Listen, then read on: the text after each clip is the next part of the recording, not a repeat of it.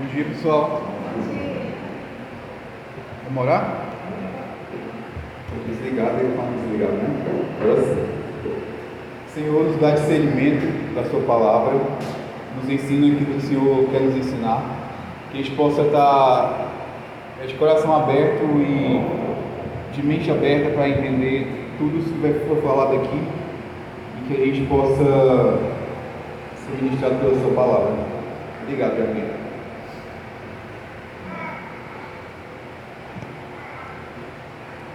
Queria que você abrisse sua Bíblia em Lamentações, capítulo 2, certo?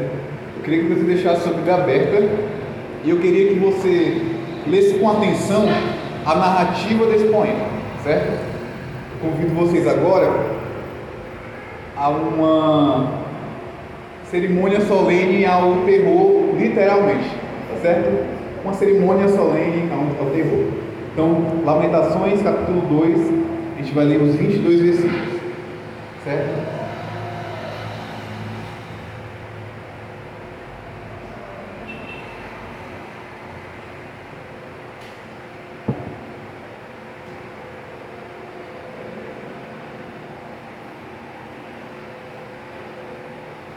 Vamos lá. Lamentações, capítulo 2, do verso 1 ao verso 22.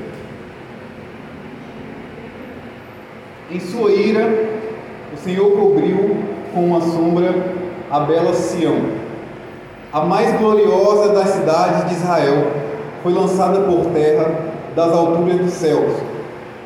No dia de sua grande ira, o Senhor não teve compaixão nem mesmo do seu templo. Sem piedade, o Senhor destruiu todas as casas de Israel. Em sua ira, derrubou os muros fortificados da bela Jerusalém, jogou-os por terra e humilhou o reino e seus governantes. Verso 3: Toda a força de Israel desapareceu sob a sua ira ardente. Retirou sua proteção durante os ataques do inimigo, como labareda de fogo consome tudo ao redor. Prepara o arco para atacar o seu povo como se fosse seu inimigo usa contra ele sua força para matar os melhores jovens. Derrama como fogo a sua fúria sobre a tenda da bela Sião. Sim, o Senhor derrotou Israel como se fosse seu inimigo. Destruiu seus palácios e demoliu suas fortalezas. Trouxe tristeza e choro sem fim sobre a bela Jerusalém. Derrubou com violência seu templo como uma cabana no jardim. O Senhor fez cair no esquecimento as festas sagradas e os sábados. Reis e sacerdotes caíram juntos diante de sua ira ardente. Verso 7. O Senhor rejeitou o seu altar e desprezou o seu santuário. Entregou os palácios de Jerusalém aos seus inimigos. No templo do Senhor, gritam como se fosse um dia de celebração. O Senhor decidiu a derrubar os muros, os muros da Bela Sião. Traçou planos detalhados para a sua destruição e fez o que planejou. Por isso as fortificações e os muros caíram diante dele. Os portões de Jerusalém afundaram na terra. Ele se despedaçou suas trancas. Seus reis e seus e príncipes foram exilados entre as nações. Sua lei deixou de existir. Seus profetas não, recebam, não recebem mais visões do Senhor. Verso 10. Os líderes da bela Jerusalém sentam-se no chão em silêncio, veste-se de pano de saco e joga pó sobre a cabeça. As moças de Jerusalém abaixam a cabeça envergonhadas. Chorei até que não tivesse mais lágrimas. O meu coração está aflito, o meu espírito se derrama de angústia quando vejo a calamidade de meu povo. Crianças pequenas e bebês desfalecem e morrem nas ruas. Chamam as mães. Estamos com fome e sede. Desfalecem nas ruas, como um guerreiro ferido na batalha, luta para respirar. E morre lentamente nos braços maternos. Verso 13. Que posso eu dizer ao seu respeito? Quem alguma vez viu tamanha tristeza? Ó filha de Jerusalém, a quem posso compará-la em sua angústia? Ó filha, virgem de Sião, como posso consolá-la? Sua ferida é mais profunda que o mar. Quem pode curá-la? Verso 14. Seus profetas anunciaram visões inúteis e mentiras. Não lhe mostraram seus pecados para salvá-lo do exílio. Em vez disso, anunciaram mensagens enganosas e encheram de falsa esperança. Todos que passam caçoam de você, zumbam da bela Jerusalém e a insultam. Esta é a cidade chamada de a mais bela do mundo, a alegria de toda a terra. Todos os seus inimigos falam mal de você, zumbam, rosnam e dizem, e dizem: finalmente a destruímos. Esperamos tanto por este dia e enfim ele chegou. Verso 17. Mas foi o Senhor que fez tudo o que planejou. Cumpriu. Perdão. Mas foi o Senhor que fez tudo o que planejou. Cumpriu as promessas de trazer calamidade, feita muito tempo atrás. Destruiu Jerusalém sem compaixão e fez seus inimigos se alegrarem com sua derrota. Chorem em alta voz diante do Senhor, ó muros da bela Sião. Que suas lágrimas corram dia e noite como um rio. Não se permita descanso algum, nem deem alívio aos seus olhos. Levantem-se no meio da noite e clamem e clamem. Derramem como água o coração diante do Senhor. Levantem as mãos em oração e supliquem por seus filhos, pois desfalecem de fome pela rua. Ó Senhor, pensa nisso Acaso devem tratar o teu povo dessa maneira? Devem as mães comer os próprios filhos que elas criaram com tanto carinho? Devem os sacerdotes e os profetas serem mortos dentro do templo do Senhor? Estão jogados nas ruas jovens e velhos, rapazes e moças, mortos pela espada do inimigo. Tu os mataste em tua ira e os massacraste sem piedade Convocaste terrores de todos os lados, como se chamasses para uma ocasião solene. Verso 22, ou verso. Fim do verso 22, baixo B agora. No dia da ira do Senhor, ninguém escapou nem sobreviveu. Os filhos que levei em meus braços e criei, o inimigo destruiu.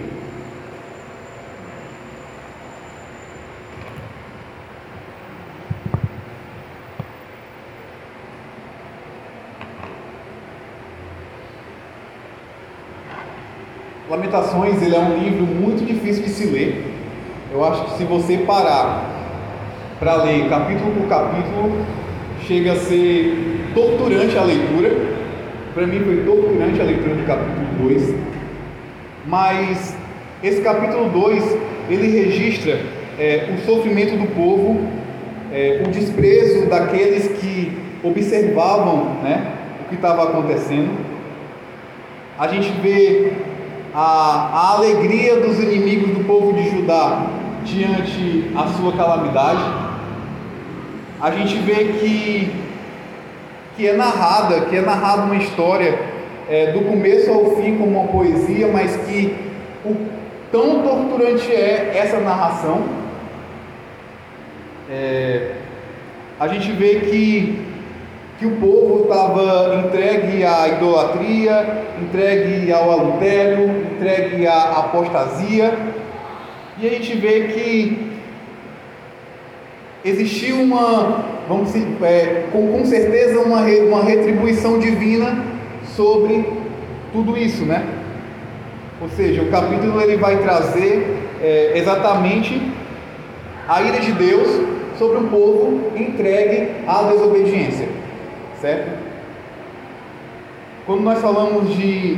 Quando, quando foi criado o termo da reunião solene, o convite à reunião solene de terror, em Levítico, Levítico capítulo 23, é, Deus ele orienta Moisés, a, a, a, ele dá uma direção a Moisés a orientar o povo, que eles teriam que reunir em assembleias solenes é, em relação a algumas festas da Páscoa, do pão sem fermento, do sábado, né, que é o Shabat, tudo isso, que eles deveriam se reunir todos ali para prestarem culto ao Senhor, para prestarem adoração a Deus, certo? Então eram, eram assembleias é, bem organizadas e com um, algo intencional à adoração ao Senhor. Então durante o percorrer do texto que a gente vai ler aqui de novo, devagarinho, a gente vai ver é, o, o, que tá, o quanto está ligado essas reuniões solenes, né, que Moisés organizou, direcionado por Deus, e o porquê do, do tão sofrido, é, a tão sofrida ira derramada sobre o povo de, o povo de Israel, né? Então vamos lá. A gente vai dividir esse capítulo em três blocos, tá certo? A gente vai expor o primeiro bloco de 1 a 10, que a gente vai entender um pouco sobre a ira de Deus, certo? Num detalhe é, mais minucioso, beleza?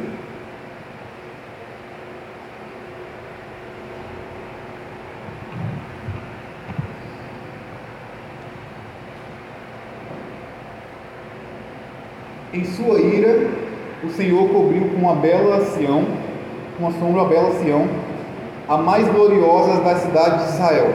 Foi lançada por terra das alturas dos céus no dia da sua grande ira. O Senhor não teve compaixão nem do seu templo. Verso 2: Sem piedade, o Senhor destruiu todas as casas de Israel.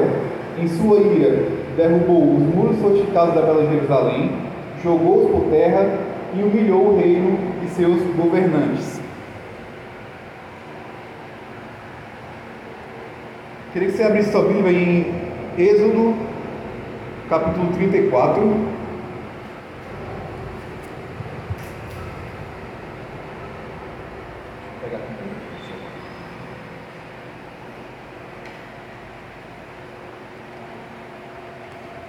Êxodo capítulo 34.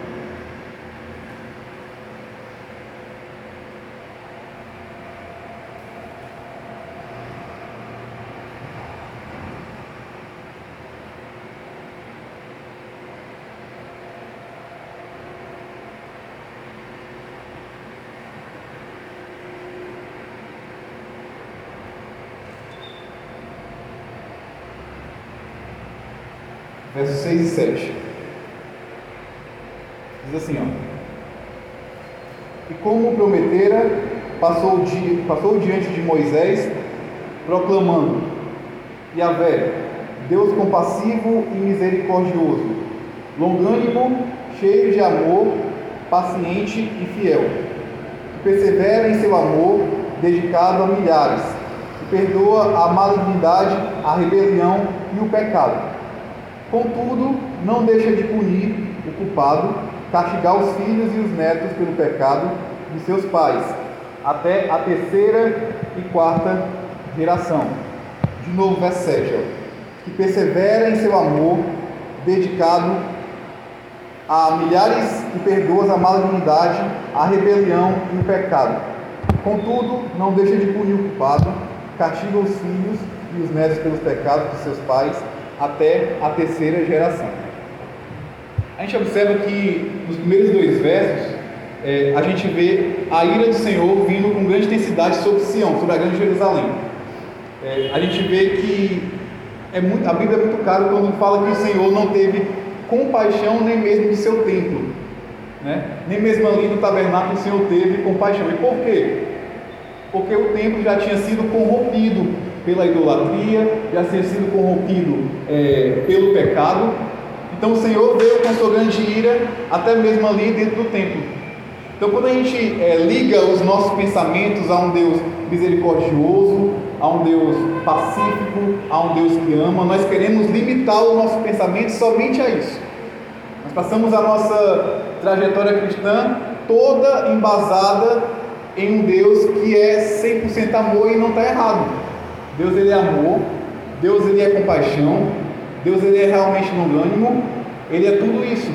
Mas nós não podemos esquecer que Deus é justo, que a sua justiça ela é derramada sobre a terra e ela ela é contra qualquer tipo de pecado e qualquer tipo de, de é, coisas malignas que venham aferir a integridade de Deus. Então a gente vê que É, o verso 2 fala, o verso 1 fala que em sua ira o Senhor cobriu com a sombra a bela Sião. Essa ira era tão grande, era, era tão perversa, que cobriu como uma sombra. É como se tivesse, é, vamos, vamos, vamos colocar uma, uma, uma linguagem figurativa.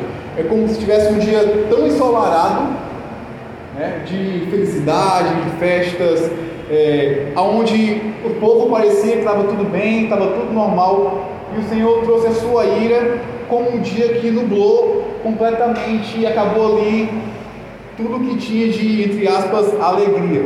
Então a ira do Senhor veio como uma sombra sobre a cidade de Israel. Então, mediante a uma cidade que viveu em pecado, o Senhor não teve nenhum tipo de compaixão, o Senhor não teve é, nenhum tipo de piedade sobre aquele povo, certo? E quando nós falamos de piedade, nós falamos que realmente não teve, é, não teve uma, uma segunda, vamos dizer, uma segunda chance em relação ao que estava acontecendo ali, beleza? Verso 4, aliás, verso 3. Toda a força de Israel desapareceu sob a sua ira ardente, retirou sua proteção durante os ataques do inimigo como labareda de fogo, consome tudo ao seu redor. Verso 4: Prepara o arco para atacar o seu povo, como se fosse seu inimigo. Usa contra eles sua força para matar os melhores jovens. Derrama como fogo sua fúria sobre a tenda da bela Sião.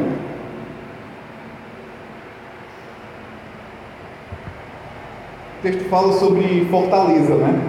É, as cidades, elas eram as cidades fortificadas de Judá, elas tinham como símbolo é, a fortaleza, né? Então, quando a cidade tinha, é, quando se dizia que tinha uma fortaleza, simbolizava ali que, que a bênção de Deus estava naquele lugar, que ali iria é, ser uma resposta de fidelidade, ajudar a aliança. Então, toda cidade que tinha essa fortaleza era uma cidade abençoada, era uma cidade forte. Então, quando o texto fala que é, destruiu toda a fortaleza, é porque ali não existia mais nenhum tipo de proteção, não existia nenhuma simbologia que dissesse assim: ah, essa cidade é abençoada, essa cidade é protegida, essa cidade está fortificada, porque não existia mais isso. Então, quando o verso 3 fala que toda a força de Israel desapareceu sob a sua ira ardente, é porque não existia fortaleza alguma que protegesse aquele lugar.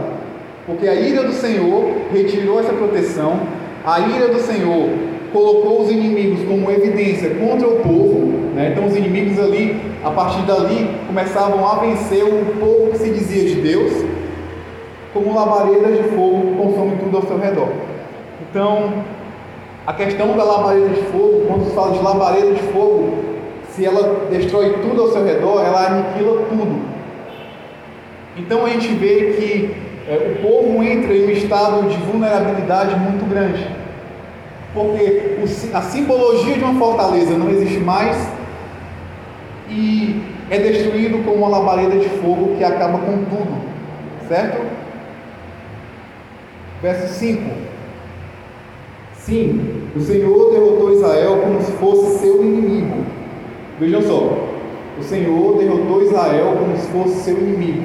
O Senhor derrotou o seu povo como se fossem realmente inimigos ferozes. Destruiu seus palácios e demoliu suas fortalezas, como eu ouvi falar. Trouxe tristeza e choro sem fim sobre a bela Jerusalém. A Jerusalém alegre, a Jerusalém feliz, a grande e bela Jerusalém, né, como é colocado no texto mais na frente de forma irônica, a grande e bela Jerusalém agora é tomada pela tristeza, é tomada pelo choro sem fim, é tomada pela angústia que a ira de Deus trouxe para aquele povo. Verso 6: Derrubou com violência o seu templo, como uma cabana no jardim de novo, derrubou com violência o seu templo como uma cabana no jardim. O templo já tinha sido corrompido, como eu havia falado. O templo é, já tinha sido profanado. Aquele lugar não era mais sagrado. Então as pessoas, quando leem o texto, falam: Poxa, o Senhor destruiu o templo, o Senhor acabou com o templo, não existe mais nada ali, era o templo sagrado, o templo do Senhor, mas o templo já tinha sido contaminado, tinha sido profanado. Então o Senhor destrói o templo como uma cabana no jardim. O Senhor fez cair no esquecimento as festas sagradas e os sábados. Reis e sacerdotes caíram junto diante de sua ira ardente.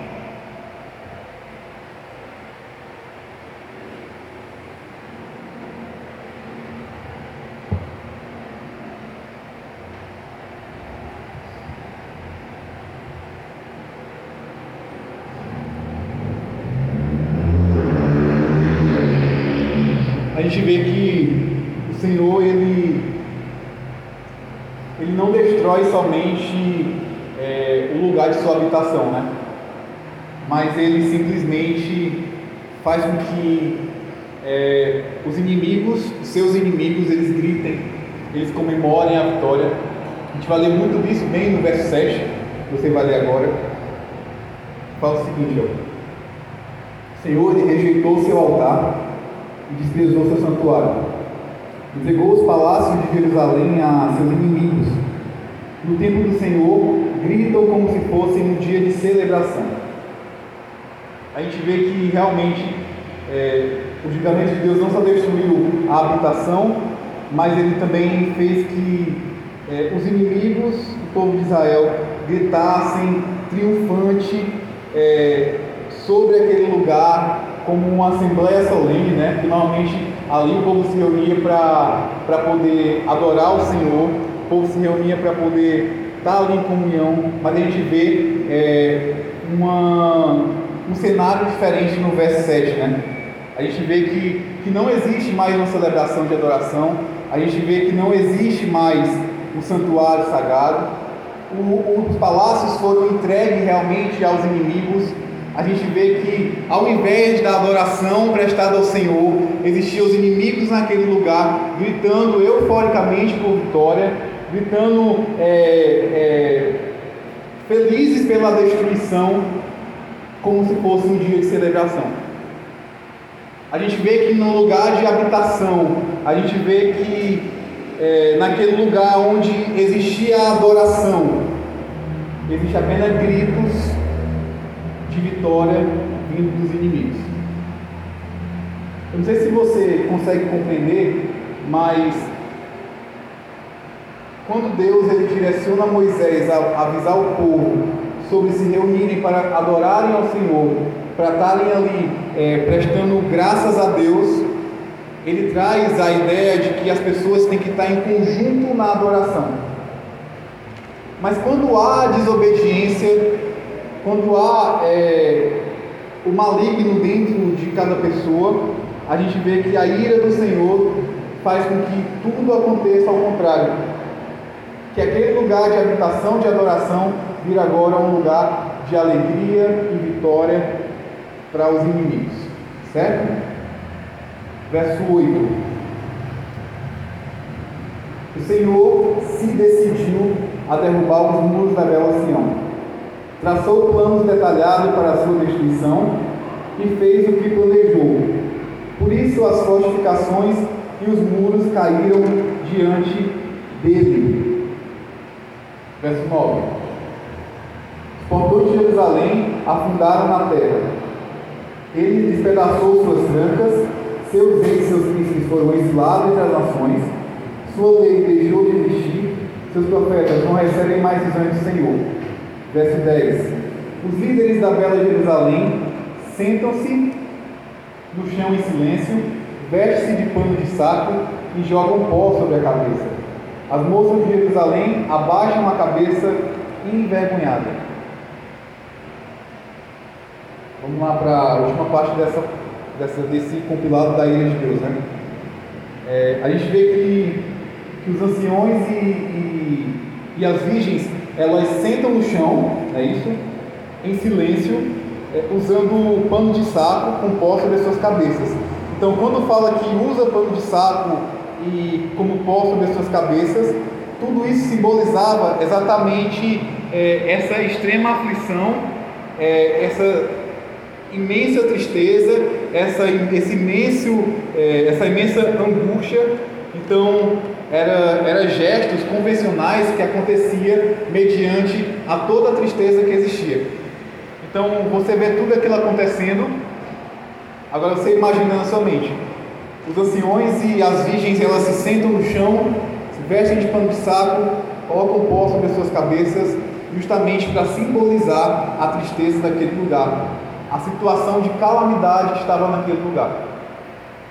Né, vocês viram que a tristeza era tão grande que não, não conseguiam é, mensurar tamanha tristeza, tamanha calamidade que aquele lugar tinha recebido com a ira do Senhor. Então as virgens e os anciões não tinham o que fazer naquele momento. Então o texto deixa bem claro. Eles só sentaram ali no chão em silêncio, porque não tinham o que falar, não tinham o que argumentar, não tinham o que pensar, não ser chorar, não ser se lamentar sobre a tristeza daquele lugar, sobre o que estava acontecendo, não existia mais nada a se fazer, certo? E aí a gente vai ver que, que o verso 11 ao verso 19, é, Jeremias ele vai chorar diante daquela cena, ele vai suplicar ao Senhor diante daquela calamidade que está existindo naquele momento. E a gente vai para o segundo compilado, que vai falar exatamente sobre isso, né? Que é o choro de Jeremias diante de tudo aquilo que estava acontecendo. Verso 1 ao verso 10, a gente viu a ira de Deus se estabelecendo como uma grande nuvem, uma grande sombra naquele lugar. A gente viu pessoas morrendo, a gente viu é, as mães com fome, é, os, os, filhos desfalecendo, os filhos morrendo, as mães com tamanha fome que, que queriam comer os seus filhos, a gente via é, o desespero, a gente viu que é, o povo, que se dizia o povo de Deus, foi humilhado perante seus inimigos, a gente viu um cenário de humilhação, um cenário de escassez, cenário de extrema ira realmente. E a gente vê pela fala do, do poeta ao narrar é, essa história que realmente era algo muito complicado, era algo muito difícil. E a gente vai ver agora o choro de Jeremias diante a tudo isso, o clamor dele ao Senhor por misericórdia, certo? Verso 11 ao verso 19, é o segundo compilado. Chorei até que não tivesse mais lágrimas o meu coração está aflito, o meu espírito se derrama de angústia quando vejo a calamidade de meu povo. Crianças pequenas, bebê, desfalecem e morrem nas ruas. Certo? A gente vai abrir a Bíblia agora em Jeremias capítulo 4, você vai voltar só um livro, tá? Jeremias capítulo 4, verso 19. Jeremias capítulo 4, verso 19, vai trazer um pouco mais detalhado esse sofrimento, tá certo? Esse choro de Jeremias.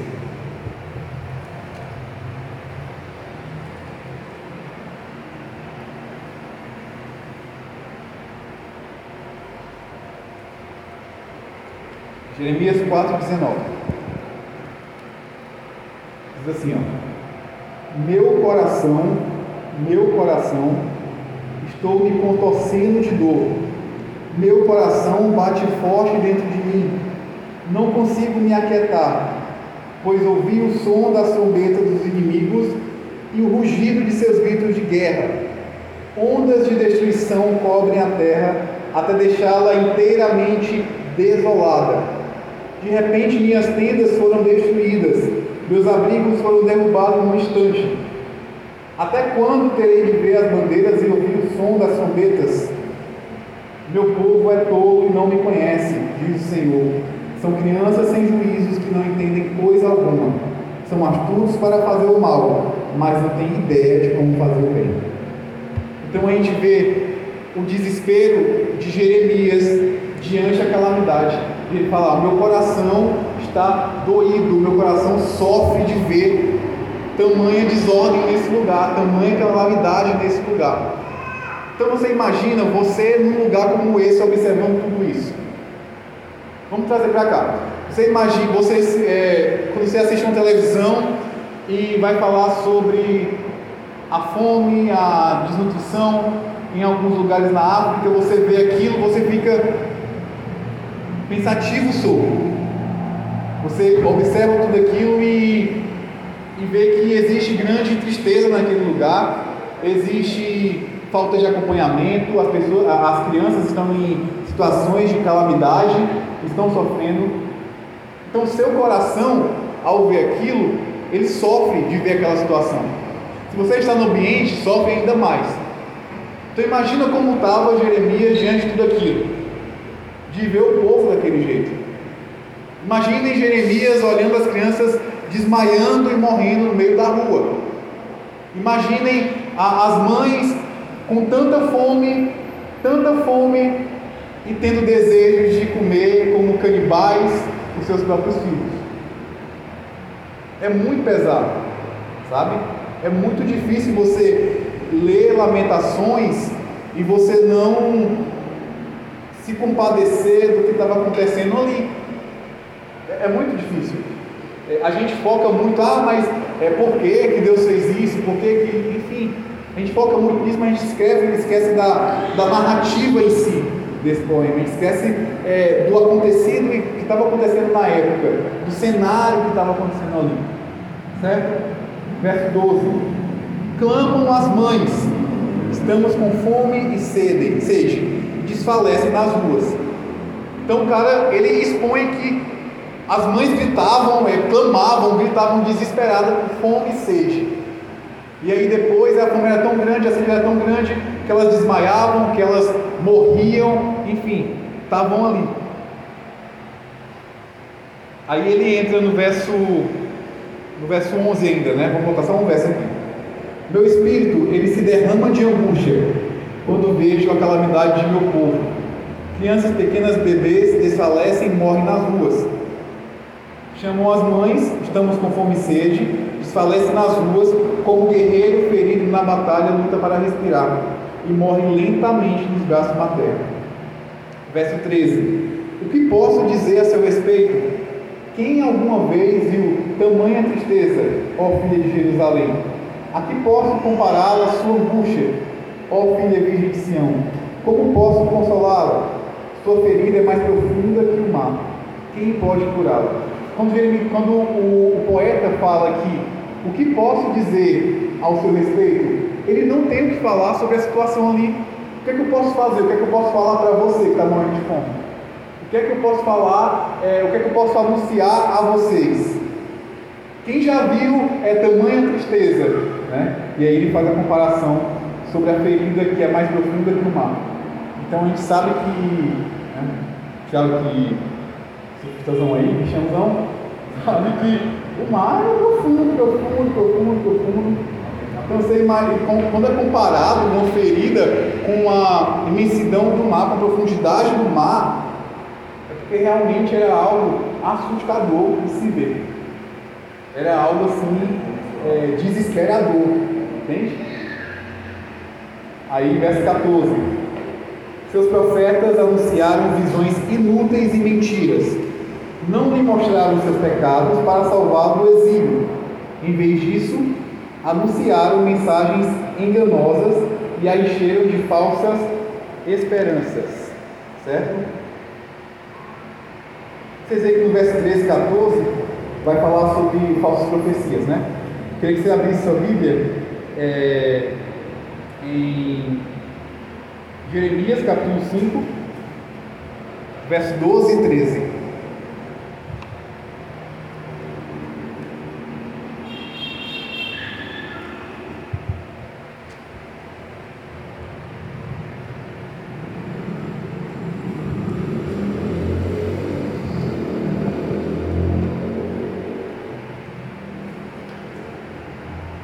Jeremias capítulo 5, verso 12 e 13. Mentiram a respeito do Senhor e disseram: Ele não vai nos incomodar, nenhuma calamidade virá sobre nós, não haverá guerra nem fome. Os profetas que ele enviam, que ele envia, são os tagarelas que não falam em nome dele, que suas previsões de calamidade caiam sobre eles mesmos. Então a gente vê uma definição de falso profeta como todo falso profeta é mentiroso, todo falso profeta prega a mentira. Então a gente vê que esses profetas que é citado em, em Lamentações, capítulo 2, versos 13 e 14, são profetas que disseram que a calamidade não iria sobre Jerusalém, não iria cair sobre ali, aquele lugar. Né? Então, eles avisavam isso para o povo. Então, o verso 13 e 14 vai dizer que não, que eles são falsos profetas, que eles são mentirosos, que pregam a mentira. Então, é, o verso 13 e o verso 14 vai enfatizar muito bem essas falsas profecias, essas visões inúteis, essas mentiras, que mostravam para o povo que não existia pecado é, para salvar do exílio e tudo mais. Aí o que acontece? Em vez disso, eles fizeram o quê? Anunciaram mensagens enganosas e encheram de falsa esperança aquele povo. Ou seja, eles eram colocados como falsos profetas. Verso 15, ó. Todos que passam caçou de você. Todos que passam caçou de você. Isso é engraçado porque a bela Jerusalém se tornou a triste Jerusalém cheia de tristeza. A cidade mais bela do mundo é tomada por uma grande solidão, tristeza e calamidade. Olha só o quão pesado é você é, narrar isso e, e, e, falar o seguinte: ó, todos que passam ali caçou de você, zombam, ou como o cearense, né? Mandam, zombam da bela Jerusalém e Arissuta. Essa é a cidade chamada jamais bela do mundo. A alegria de toda a terra. Verso 16: Todos os seus inimigos falam mal de você, zombam, rosnam e dizem: Finalmente a destruímos. Esperamos tanto por esse dia e enfim ele chegou. A gente vai voltar de novo. O, a, o lugar de habitação, o lugar de adoração se tornou um lugar de festejo para os inimigos. Eles gritavam euforicamente, eles gritavam de alegria. Aí entra o verso de 15. Eles, aliás, o verso 16. Eles zombavam, eles rosnavam e eles finalmente diziam em bom e grande som: finalmente adeus Finalmente chegou esse dia. Então, realmente, o que estava acontecendo ali era um terror enorme. Era tudo aquilo que não se imaginava. A reunião solene de adoração, a reunião solene de alegria, de festejo, de grandes festas, né, de grandes alegrias, se tornou um grande dia de terror, um grande dia de matança, um grande dia onde o vilão, vamos dizer assim, o vilão da história comemorou a vitória sobre o povo. Apesar de dizer isso, mas foi uma realidade. Verso 18, não, verso 17. Mas foi o Senhor que fez tudo o que planejou. Cumpriu as promessas de trazer calamidade feitas há muito tempo atrás. Destruiu Jerusalém sem compaixão e fez seus inimigos se alegrarem com sua derrota Verso 18: Chorem em alta voz diante do Senhor, ó muros da bela Sião, que suas lágrimas corram dia e noite como um rio. Não se permitam descanso algum, nem deem alívio aos seus olhos. A gente vê que o verso 17, é, os propósitos de julgamento né, é, de Deus sobre aquele lugar foram realmente foram declarados por meio de Moisés na questão da, das maldições ali da, da aliança, né? Então a gente vê que a condição atual realmente ela é decorrente do, do propósito de Deus, certo? Eu queria que a gente é, fosse ler Levítico capítulo 26, a gente vai ler do 23 ao 29.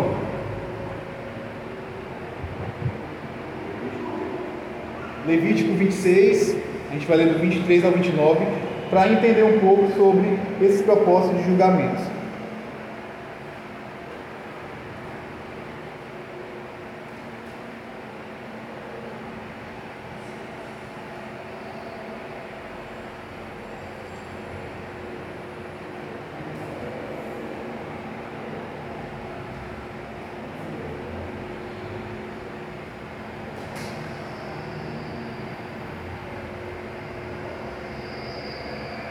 Verso 14 em diante, vai ter como subtítulo Desobediências e Castigos. Certo? A gente vai ler no 23. E se, apesar disso, ainda não vos corrigirdes e vós obstinardes em resistir-me, também eu pessoalmente me oporei a vós e os ferirei sete vezes mais por causa dos vossos pecados. Ordenarei que povos adversários tragam sobre vós a espada que liga a minha aliança. E quando vós refugiardes nas nossas cidades, enviarei a peste no meio de vós e sereis subjugados pelo poder do inimigo. Verso 26. E quando eu vos tiver retirado o suprimento de alimentos, a escassez será tão sentida que um só forno será suficiente para dez donas de casa assarem o pão. A cada pessoa receberá uma porção racionada repartirás o pão a peso entre o povo. Comereis, mas certamente não vos fartarei jamais. E se apesar disso tudo ainda não me ouvides e continuardes a vós, opor a mim, eu me oporei a vós com todo furor, e por causa da vossa desobediência e demais pecado, eu mesmo mandarei sobre todos vós um castigo sete vezes mais terrível. Haverá tanta falta de alimento que comereis a carne dos vossos próprios filhos e filhas. Certo? Então a gente, a gente entende é, essa questão exatamente dos propósitos do julgamento de Deus né, sobre a declaração nas maldições da aliança. Certo? Verso 18 vai falar sobre muralhas, né? e assim como Fortaleza, muralhas também eram um símbolo de suposta força da nação. E a gente viu que muralhas foram derrubadas pelo próprio Deus, então não existia nada mais que simbolizasse essa força que se dizia a força da nação. Beleza? A gente vai agora para o último compilado, do verso 20 ao verso 22, que vai ser um compilado que vai ser um clamor ao povo implorando misericórdia, e essa misericórdia é a misericórdia divina, tá certo?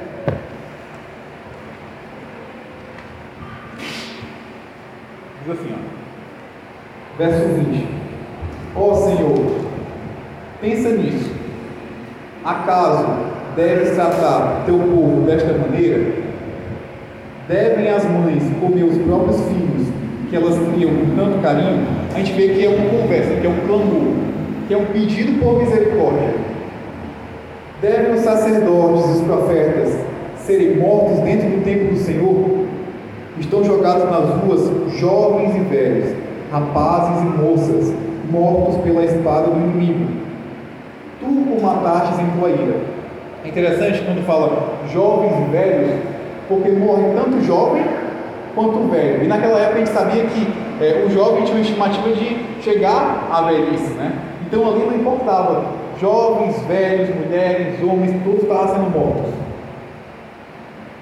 Verso 22: Convocar-te terrores de todos os lados, como se o chamassem para uma ocasião solene. Aqui ele explana realmente o sentido temático do texto de Lamentações 2. Convocar-te terrores de todos os lados, como se o chamassem para uma ocasião solene. Todos são convidados para uma ocasião solene. Todos são convidados para adorar o Senhor. Mas dessa vez todos são convidados para uma noite de terror, para um dia de terror. Para terrores que acontecem naquele lugar. Todos são convidados para essa ocasião. E aí, parte B do verso 22 vai falar o seguinte: ó. No dia da ira do Senhor, ninguém escapou nem sobreviveu. Os filhos que levei em, em meus braços e criei, o inimigo destruiu. A gente vê que o último verso do capítulo 2 não tem uma resolução, uma resolução ou um final feliz para aquela situação. Simplesmente acabou. Sabe, o versículo acabou e beleza. Acabou o texto. Então esse contraste, né, é, entre convocar para a alegria de uma festa e convocar para um desastre absoluto, isso é muito, isso é muito distinto um do outro. A alegria o desastre, a alegria, a tristeza, a felicidade, as vitórias vencidas, as vitórias derrotadas. Então, a gente se esquece que, ah, mas isso aí é, é Antigo Testamento, isso aí é, é tempo da lei, não sei o que mais. Só que a gente se esquece que o terrível dia do Senhor também está para chegar. Né? A, gente a gente tem esquecido muito é, da volta de Jesus. A gente tem esquecido muito, é, a gente tem parado de clamar o Maranata. Certo? Eu falo isso, é, talvez generalizando, porque eu me esqueço de clamar o Maranata. Às vezes eu me esqueço que Jesus vai voltar. Eu me esqueço, não vou mentir. E nós precisamos clamar, voltar a clamar, Maranata, ora vem o Senhor Jesus. Nós precisamos que o seu reino de justiça se estabeleça sobre a terra e que ele reine. Nós não podemos esquecer é, do dia do Senhor. Nós não podemos esquecer que o dia do Senhor está próximo. Ou seja, nós precisamos nos arrepender, precisamos buscar o Senhor enquanto há tempo de buscar, enquanto o sol ainda nasce. Nós precisamos é, pregar o Evangelho, nós precisamos que as pessoas busquem arrependimento genuíno nós precisamos apresentar que o Senhor, Ele ama, que o Senhor é benigno, que o Senhor é pacífico, mas que o Senhor é justo. Certo? Nós não podemos nos esquecer que Ele vem, que Ele vem. A igreja não pode esquecer disso, nessa esperança. Porque se nós esquecemos disso, nós estamos vivendo dia após dia sem nenhum estigmatismo, né? nada de nenhuma, é, nenhuma esperança futura. Certo? E ontem eu estava lendo o texto, eu, acho que eu chorei umas três vezes entre, na leitura do texto. Mas eu chorei simplesmente, claro, de ler a história, de ver o cenário, mas chorei em relação a eu esquecer que o dia do Senhor está próximo de esquecer que é, a gente vive cada dia como se fosse existir vários anos à frente, sendo que não é assim. Sendo que hoje a gente pode estar vivendo o último dia, quem sabe? Quem é que sabe? O que é que nós fazemos é, a respeito da nossa vida? Como lidamos com os nossos pecados? Quem garante que eu eu errei hoje, ah, não vou buscar arrependimento porque é, o Senhor vai me perdoar e amanhã é um novo dia. Quem me garante que amanhã é um novo dia? Quem me garante isso? Quando os falsos profetas, né, no texto que a gente leu, fala sobre mentiras, fala sobre que nunca vai vir a calamidade sobre aquele povo, que nunca vai vir a fome, nós ouvimos, nós vimos vários falsos profetas, infelizmente, dentro do nosso meio, pregando um evangelho de mentira. Um evangelho em que é, o Senhor, Ele vai voltar e vai se compadecer. Se não houver arrependimento, não há como se compadecer. Se não houver arrependimento genuíno, não existe é, é, essa ideia de se compadecer, não existe essa ideia de salvação. Porque se você é salvo, a sua mentalidade ela tende ao arrependimento verdadeiro. Você entende? Se você vive dia após dia é, pensando no, no, outro dia que vai ter oportunidade de fazer é, aquilo que você não fez, oportunidade de falar de Deus para uma pessoa, a deixar para outro dia, pode ser que outro dia não chegue. Então, pessoal, busquem arrependimento eu vou, eu vou concluir com, com um texto que eu gosto muito, que é Jeremias 29, 11.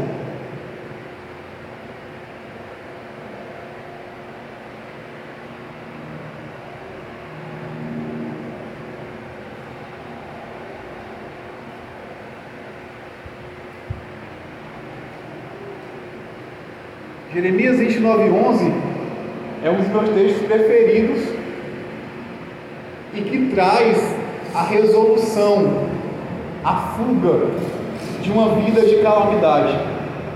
Me traz a ideia de um arrependimento. fala o seguinte, ó.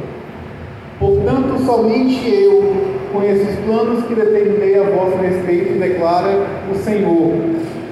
Plano de vos fazer prosperar e de não causar dor nem prejuízo.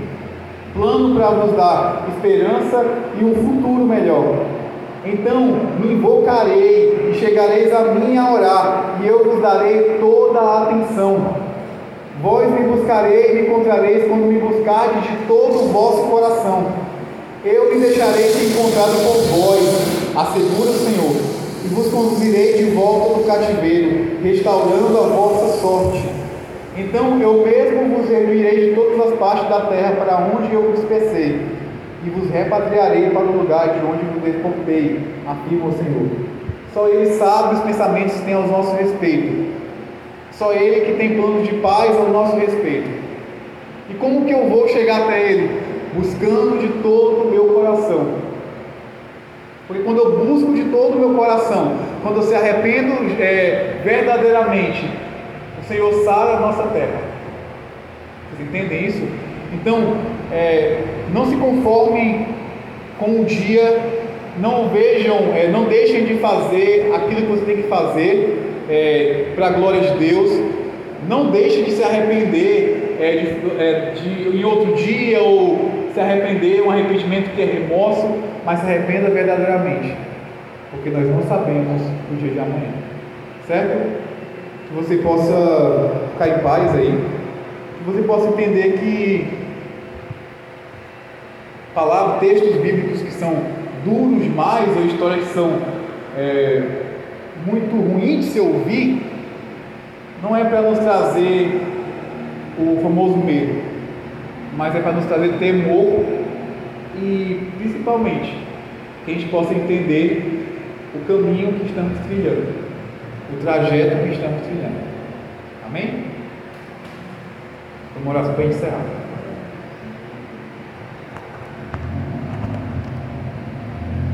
Senhor, muito obrigado por essa manhã. Nós nunca possamos